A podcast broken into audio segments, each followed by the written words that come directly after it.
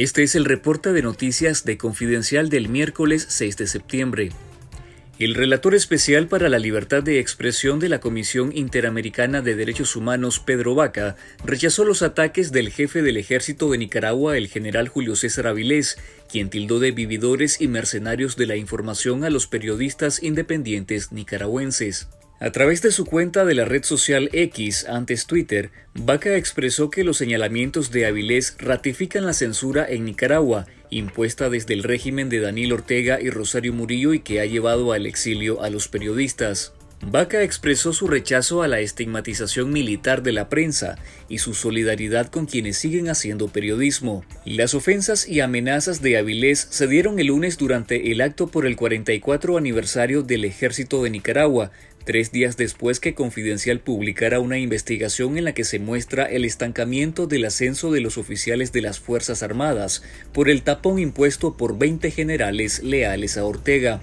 En Confidencial.digital lea la noticia completa. Expertos en temas de seguridad aseguraron que el ataque del general Julio César Avilés al periodismo nicaragüense es una demostración de lealtad hacia la dictadura de Ortega, con la que buscan asegurar la continuidad de sus beneficios económicos de la cúpula militar.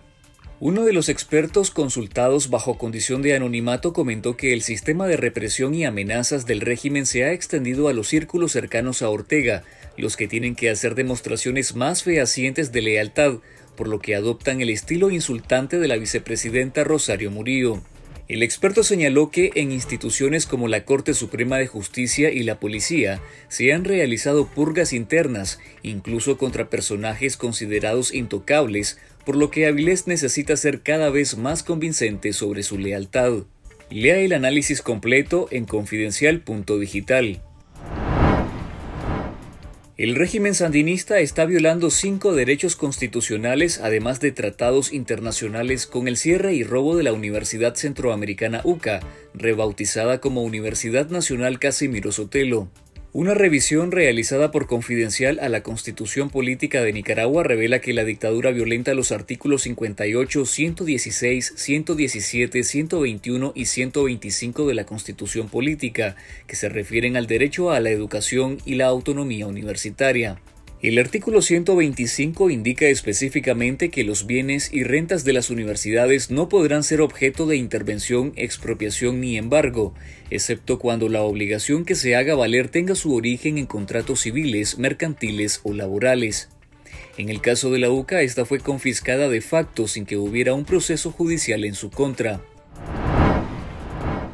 El Instituto de Protección y Sanidad Agropecuaria IPSA aseguró que la plaga de caracol gigante africana ya está controlada después que se decretó una alerta fitosanitaria en semanas pasadas por esta institución. El IPSA informó que realizó un cordón sanitario en la zona afectada detrás del Zoológico Nacional y recolectó más de 38.000 caracoles. Según el IPSA, este molusco fue introducido al país por el exmilitar español Pedro Sierra desde hace un par de años, pero no dio detalles de las posibles consecuencias que éste afrontará.